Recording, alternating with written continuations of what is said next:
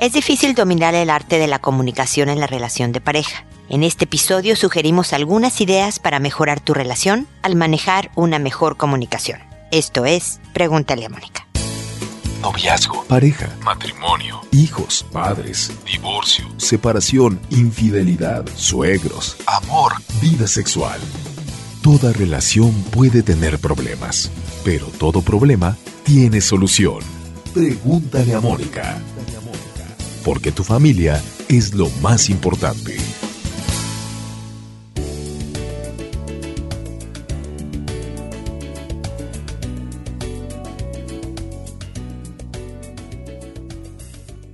Bienvenidos amigos una vez más a Pregúntale a Mónica. Soy Mónica Bulnes de Lara, un poco enfurecida con los hijos. Me pegaron una hipergripa que les dio, así que si de repente me oyen toser o, hacer este ruidos extraños, es porque es el día número uno Auguro que mañana voy a estar peor, por eso decidí grabar antes de perder la voz como me suele ocurrir varias veces al año.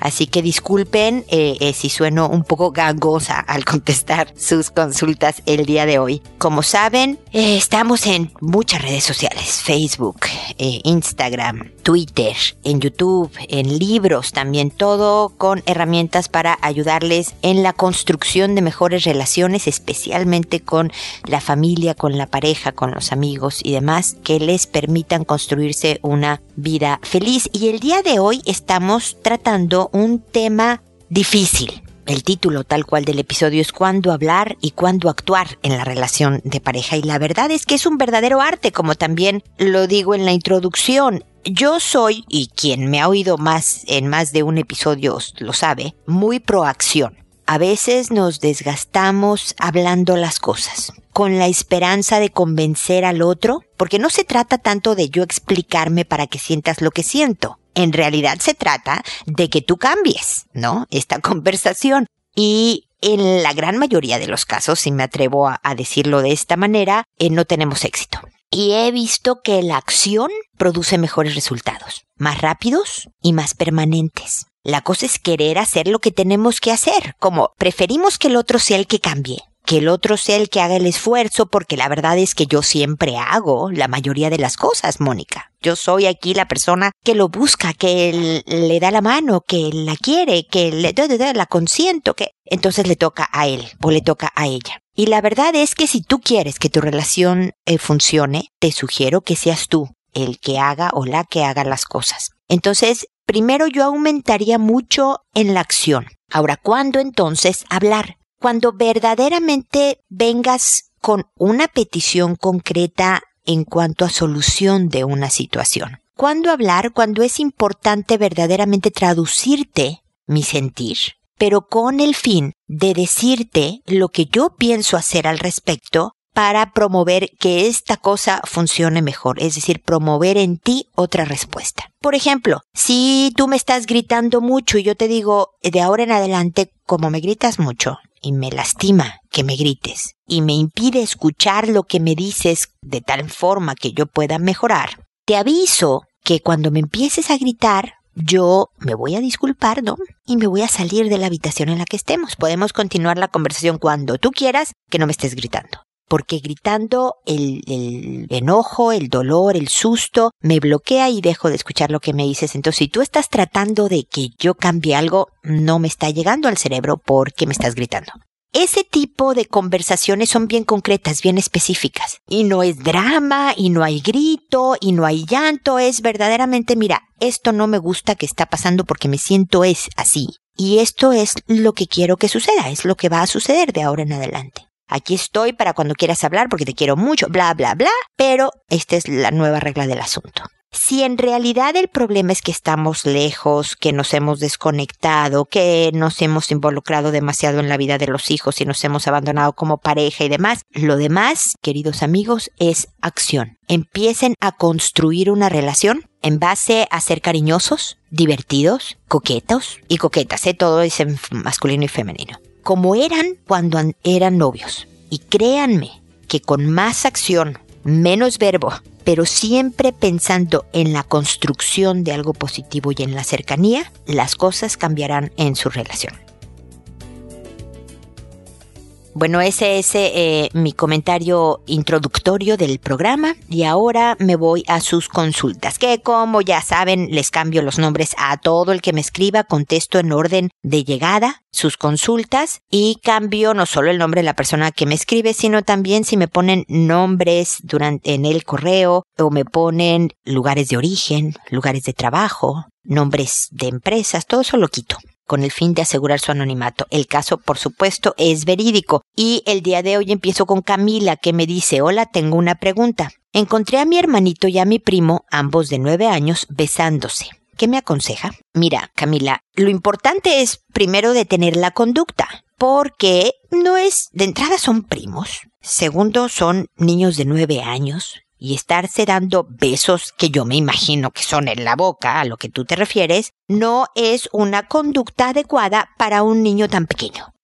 Entonces, antes de empezar a hablar de homosexualidad y de tendencias de un niño o de otro, lo primero es nada más delimitar que hay una edad para cada cosa y los nueve años no es una edad para andar dándose de besos. Entonces, lo primero es detener esa conducta independientemente de las demás implicaciones, implicancias, como dicen en Chile, que tiene esta conducta. Después, por supuesto, sobre todo que es tu hermano y tu primo, es necesario hablar con los papás, es decir, con los tuyos y tus tíos, porque son quienes tienen que entablar la conversación sobre una adecuada sexualidad y una adecuada expresión de la afectividad con niños de nueve años y por lo tanto ellos son los que deben de estar encargados de esta situación. Y a lo que me refiero con adecuada sexualidad y adecuada expresión de la afectividad es todo el parámetro que debe de estar constituida la formación de cualquier persona, hombre o mujer,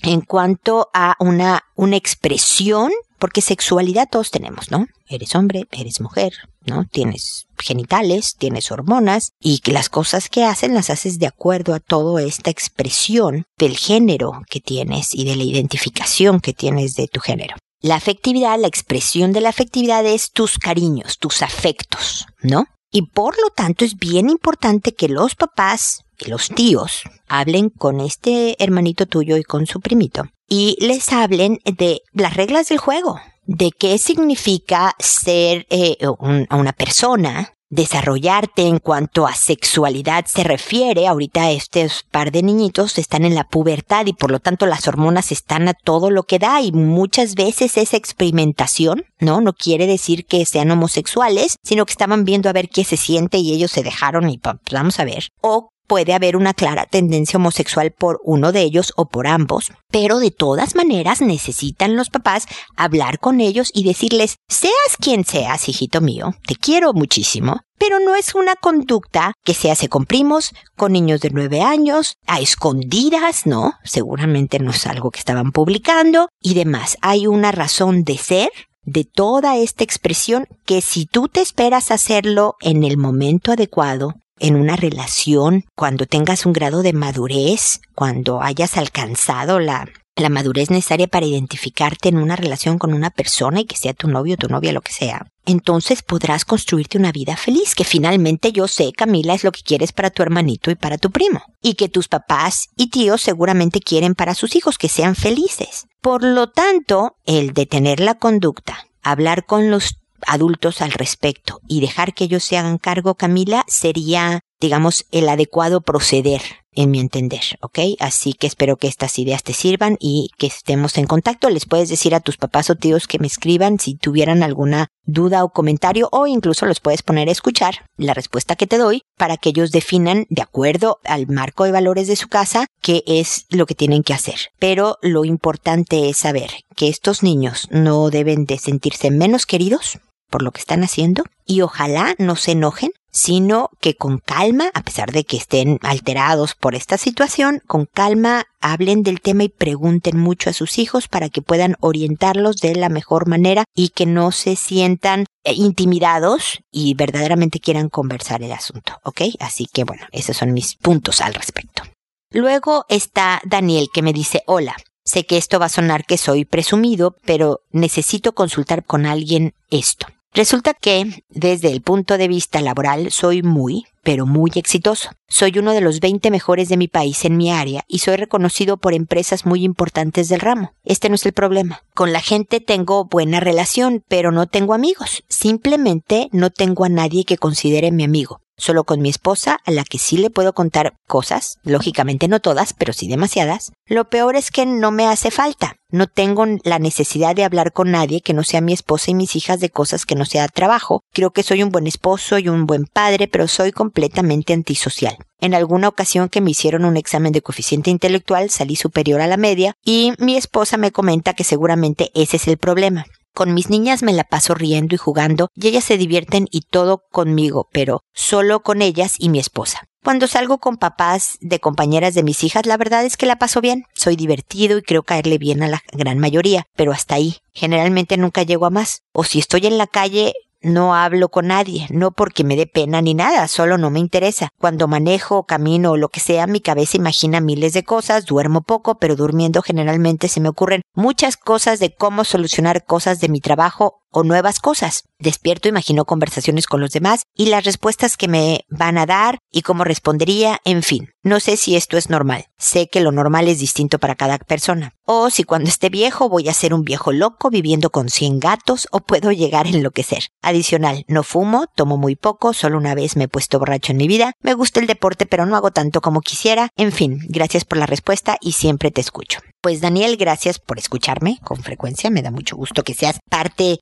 permanente del auditorio y como bien dices, normal es un término bien complicado, ¿no? Una de las cosas que yo siempre digo, ya me la habrás escuchado Daniel, es que haz lo que funciona. Tú en tu vida has hecho cosas que te permiten funcionar adecuadamente. Es decir, no solo eres muy bueno en tu trabajo, sino has logrado tener una relación con alguien muy significativo, tu esposa, y tener dos hijitas, no, sé ni cuántas, ¿eh? pero tus hijas me dices, y la pasas muy bien con ellas, y me dices, oye, pues no tengo amigos, y ni me hacen falta los amigos. Se ve que tienen algún tipo de vida social porque cuando salen con los papás de los compañeras de tus hijas, tienen, ¿no? Reuniones en donde la pasan bien, pero luego no estás buscando estos papás para tomarse un café. Entonces, Daniel, ¿cuál es la presión aquí? Si me estás diciendo que tú estás muy a gusto con tu vida, ¿cuál es el problema? Si tu esposa te está diciendo, oye, salgamos más, quiero tener una vida social más intensa, pues bueno, planen, ¿no? Diferentes planes con estas parejas, ¿no? Para a lo mejor cenar, o ir al cine, o días de campo con los niños pequeños, de este tipo de cosas, de tal manera que también tu esposa tenga lo que ella necesita en cuanto a sociabilización, que tú necesites poco, ese es tu asunto, pero ella tiene otras necesidades. Pero a nadie se le obliga a tener una cuota, ¿no? Un número de, específico de amigos, ni, ni mucho menos. Yo creo que a veces escuchas historias de que la gente necesita tener amigos y tu problema es llamarle ser antisocial. Me dices que te llevas bien con tus compañeros de trabajo, que cuando sales con otras personas adultas te ríes, eres chistoso, divertido, haces una buena conversación. ¿En dónde está lo antisocial? El número de amigos tal vez, la cercanía con la que hablas, de, eh, con la que estableces relaciones, no necesariamente tú estás obteniendo lo que necesitas, Daniel. Mi punto es que no creo que vayas a enloquecer. No sé si de viejito vas a tener 100 gatos. Pues, si te gustan mucho, pues adelante, va a oler horrible tu casa, pero no creo que te conviertas en un viejo loco. Definitivamente vas a ser quien eres ahora, alguien que puede entablar adecuadas relaciones con la gente, que además es perfectamente capaz de establecer una relación profunda y significativa y llevarte bien con tu esposa y tus hijos y ser bueno en tu trabajo. Para mí, eso es bastante normal, bastante adecuado y positivo. Nada, sigue adelante y definitivamente trata de hacer un poco más de deporte como deberíamos de hacer todo y sigue por supuesto escuchando. Pregúntale a Mónica. Espero que estemos en contacto de todas maneras, Daniel.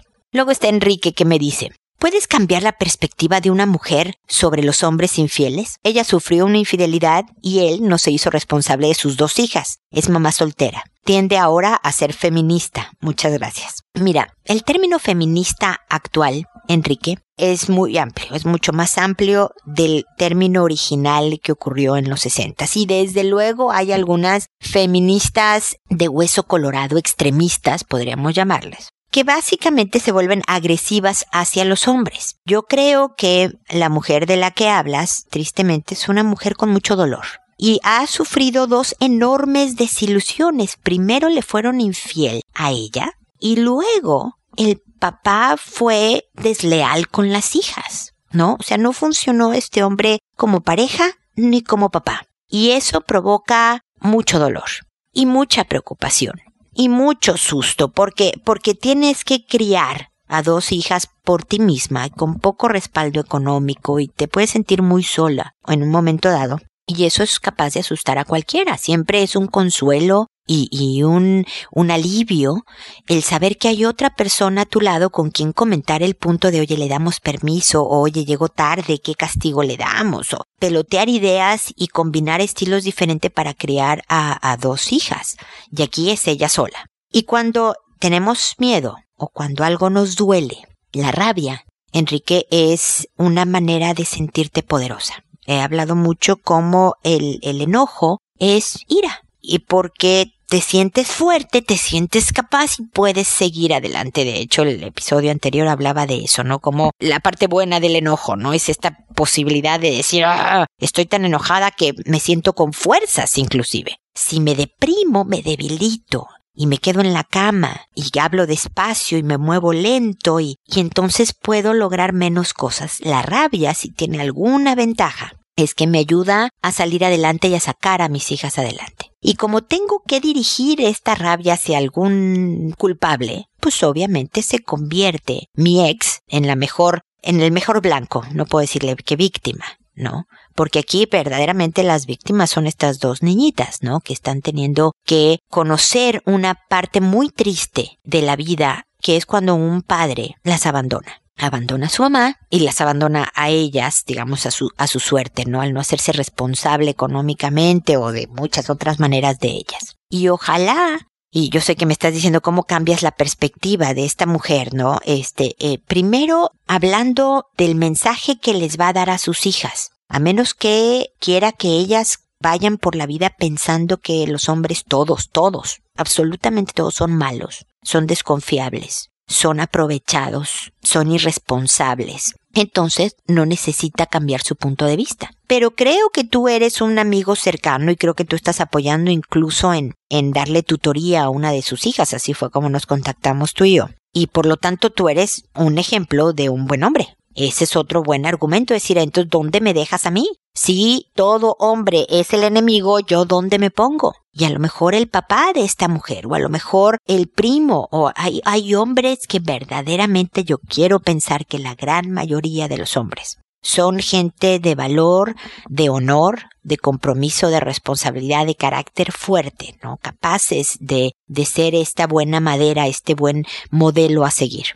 Pero hay que darle un poco de, de tiempo y comprensión en el dolor a lo mejor pensando con sus hijas, porque estas niñas van a querer tener novio y van a querer apreciar al novio y mantener una buena y positiva y cariñosa y cercana relación. Y para eso tiene que confiar. Y tal vez por sus hijas quiera cambiar un poco la perspectiva. Ojalá, porque a la que más daño le hace, por supuesto, es a ella. Este dolor carcome, esta rabia, verdaderamente va causando mucho resentimiento, ennegreciendo el alma, digo yo, ¿no? Y necesitas como paz y volver a disfrutar de la vida y para eso tienes que soltar este tipo de rencores y, y odios, ¿no? Entonces, primero por ella y después por sus dos hijas. Pero se requieren muchas conversaciones cortas, muchos buenos ejemplos y girar su atención no a su pasado y a lo que le hicieron, sino el futuro de ella y de sus hijas para ver si así va cambiando la perspectiva, Enrique, ¿ok? De todas maneras, seguimos en contacto.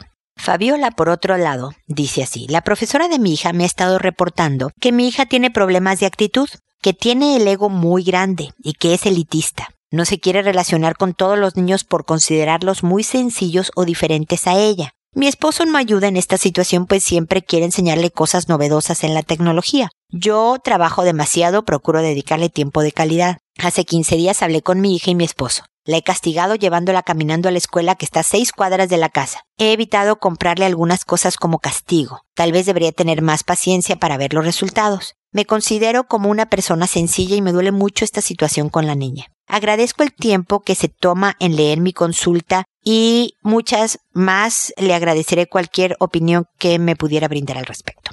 Agradezco a ti tu correo, Fabiola, y, y aquí estamos hablando de cosas distintas. No sé si la mm, clasificación, vamos a usar esta palabra, de la profesora es la correcta. No sé si se refiere a elitismo y ego, el que a lo mejor tu hija no se identifique en nivel de madurez, a lo mejor siente que los niños de su clase son mucho más infantiles y ella está a lo mejor avanzando un poco más en temas que le interesan y por lo tanto le parece como aburrido y se pone distante, pero no necesariamente quiera decir elitismo. A lo mejor si está correcto, tú serás la mejor evaluadora de esto, ¿no? No sé, por ejemplo, qué tiene de malo que su papá le enseñe cosas de tecnología. Si la niña tiene la capacidad intelectual para interesarse y aprender, conocer y manejar información más elevada que su edad, me parece algo intelectualmente sano desarrollarse así. Pero nada tiene que ver esta capacidad intelectual, este conocimiento de temas más profundos a lo mejor y demás, con ser empático, respetuoso, considerado de los demás. Entiendo que quisieras castigarle y que se fuera caminando a, a la escuela y una serie de cosas como castigo, pero más que castigarla,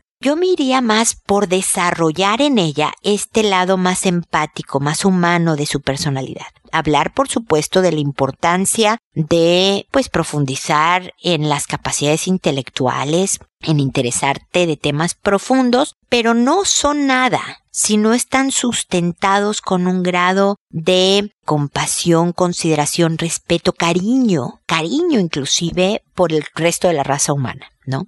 Y entonces, hija, creo importante que aprendamos todos sobre empatía, sobre comunidad, sobre solidaridad y demás. Y entonces mi sugerencia, Fabiola, está en que se localicen alguna fundación, una casa de retiro, donde haya personas de la tercera edad, o un ala de hospital donde se requieran cuidados a lo mejor con los niños. El otro día unas amigas me decían como todos los miércoles van a un orfanatorio donde hay niños que no solo son huérfanos, sino que están gravemente enfermos, ¿no? Y tienen diferentes discapacidades con grados importantes de discapacidad y variados todos, ¿no? Y mis amigas lo que hacen, que no son ningunas especialistas médicas ni mucho menos, es limpiar la habitación de los niñitos. Barren, sacuden, trapean, cambian sábanas de las camas, cada semana hacen esto. Imagínense nada más la importancia de la labor de estas amigas mías, las estoy presumiendo, fíjense ustedes, ¿no? Es decir, tu hija no necesita ser un especialista para irle a leer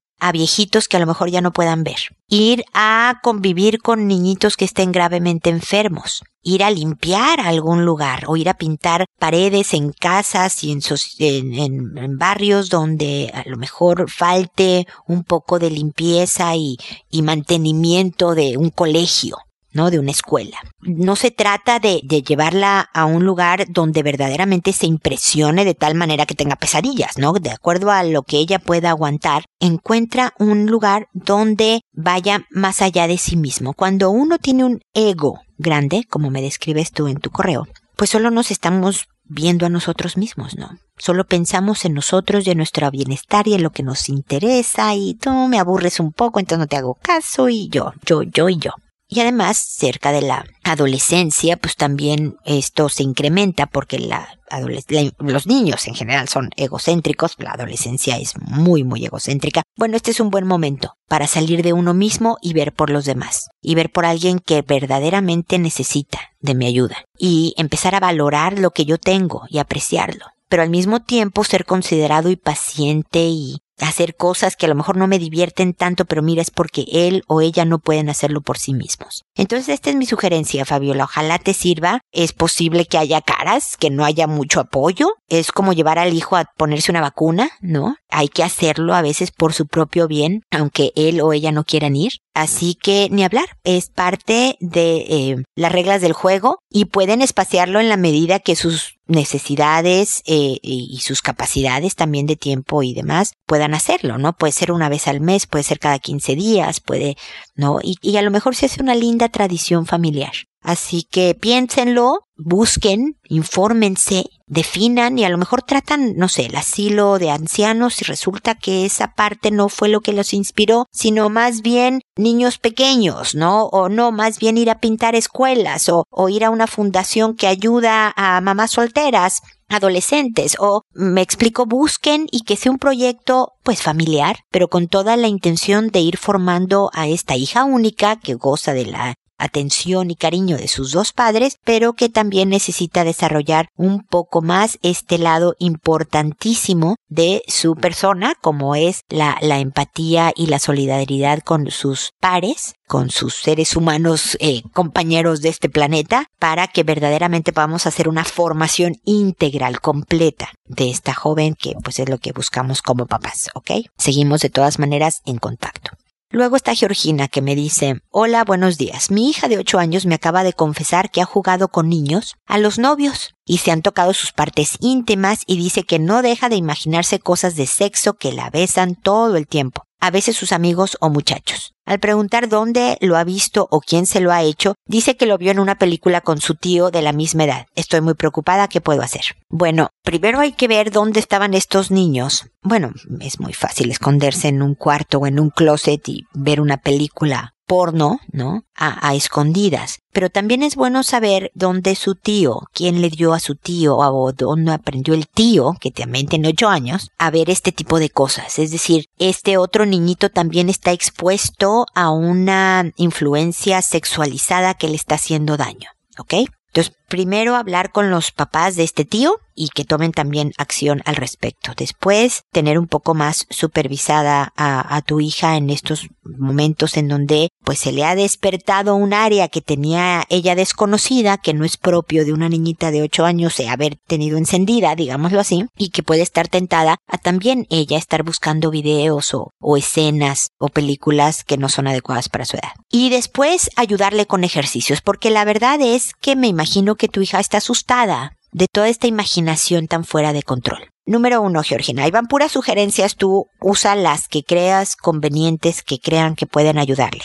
Deporte que tu hija pueda canalizar mucho de estas energías, de estas sensaciones y sensibilidades eh, físicas que se vayan hacia nadar, correr, brincar, baile, gimnasia, natación, atletismo, lo que sea, ¿no? Que ella empiece a saber, porque cuando también estás desahogando estas energías, cuando estás físicamente más cansada porque hiciste mucho ejercicio, tienes más eh, calmado los impulsos, más estables las hormonas y por lo tanto puedes caer menos en la tentación, ¿ok? Luego hagan una conversación de a ver cómo se te ocurre de cómo puedes contrarrestar ¿no? Por ejemplo, estás con niños jugando y empieza el tema de los novios. ¿Cómo se te ocurre, hija, que puedes desviar la atención, interrumpirle el plan? A ver, ¿puedes proponer otro juego? ¿Funcionaría? Mejor decirles ya me voy a mi casa, funcionaría. Ir por algo a la cocina de comer, funcionaría. Es decir, se trata no solo de delimitar cuándo tiene oportunidad de jugar con estos niños a los novios,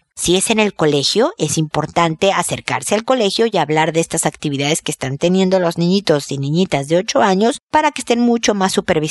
Y si es en el colegio, darle eh, que haga planes tu hija.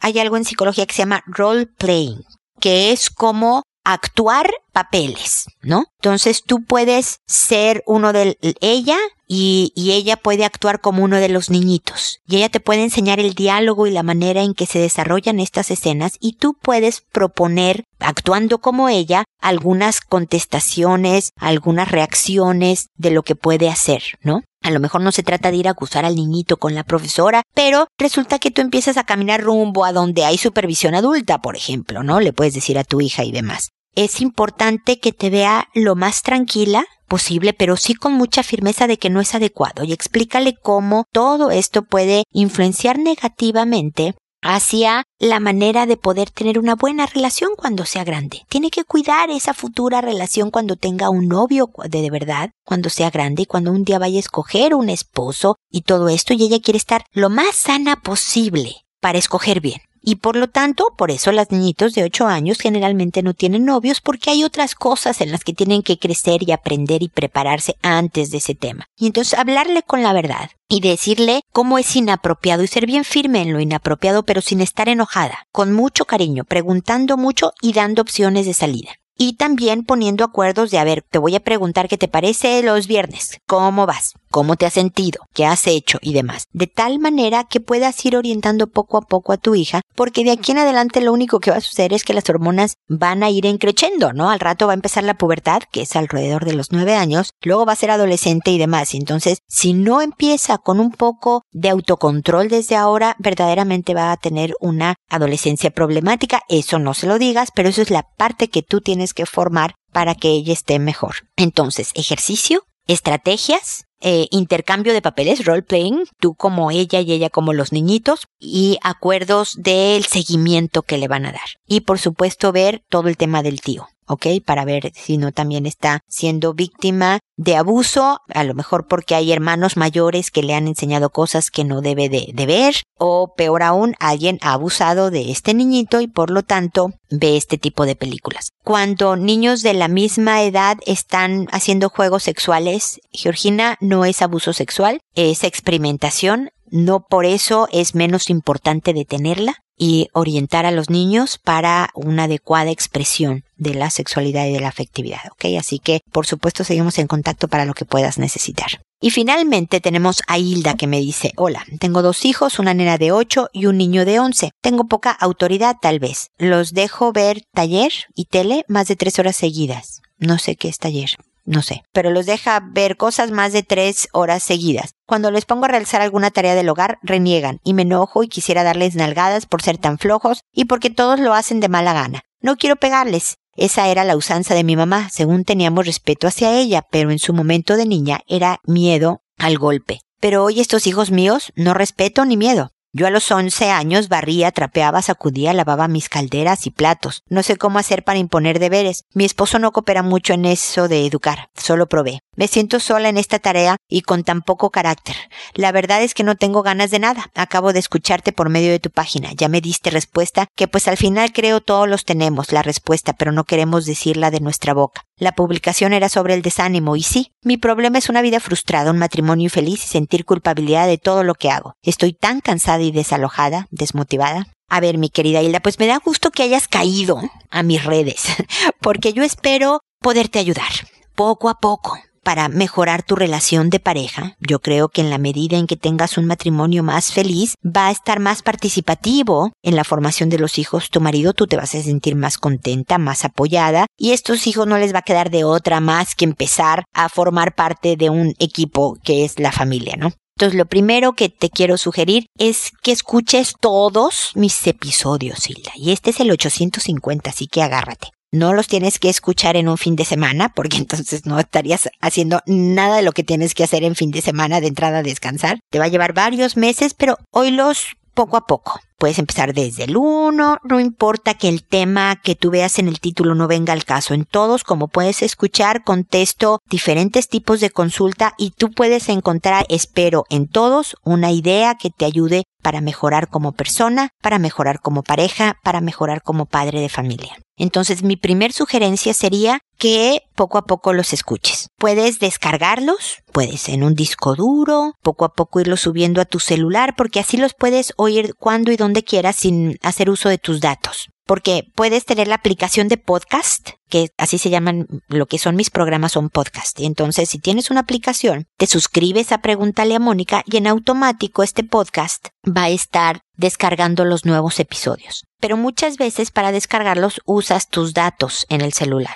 ¿no? Usas el Internet de tu celular. Y como no quiero pegarle a la economía familiar, lo que sugiero es que los descargues y los subas a tu, a tu celular y así los puedes escuchar sin hacer uso de tus datos, pero que los vayas oyendo poco a poco. Esto se lo sugiero a todos, de hecho, ¿eh? la verdad es que hay muchas, muchas ideas para todos ahí. Y en la medida que los vayas escuchando me escribas y me empieces a, a decir a qué conclusiones estás llegando, porque lo primero que te tengo que decir es que los hijos siempre van a ser cara de las cosas que no quieren hacer. Pueden tener nueve años, pueden tener once años o pueden tener veintidós años. Te lo estoy diciendo porque yo tengo hijos de 22 años. Bueno, una hija, eh, uno de 24 y uno de 20. Y de repente les digo, oye, por favor, no sé, rellena el bote de las croquetas del perro. Te hacen cara, Hilda. Hacen cara de, oh, no, qué flojera, qué lata. El punto es que tú ignores esa cara. Mientras lo haga, ya sé, hijito, qué flojera es rellenar el bote de los perros, pero sabes que yo no voy a ir a cargar la bolsa gigantesca de croquetas, entonces necesito tu ayuda, porfis, órale. ¿no? Si quieres, cuando lo hayas rellenado, te regalo una agüita de limón, ¿no? Pero, y ya que lo hizo, oye, gracias, no sabes cuánto me ayuda. Mi primer punto sobre disciplina infantil es ese, no enganches en las caras. Lo que quieren es molestarte y lo logran. No caigas en sus juegos. Cae en mis redes, no en la de ellos, mi querida Hilda. Y empieza a oír mis episodios. Por favor, escríbeme con puntos concretos y poco a poco, y eso te digo que me sigas escribiendo para seguirte teniendo presente en mi lista de consultas que responder. Y así poderte ayudar poco a poco a que tu vida frustrada acabe y que este 2016 sea el año del cambio, Hilda, ¿ok? Espero francamente que sigamos en contacto y espero también amigos que nos volvamos a encontrar en un episodio más de Pregúntale a Mónica, porque ya sabes, tu familia es lo más importante. Hasta pronto.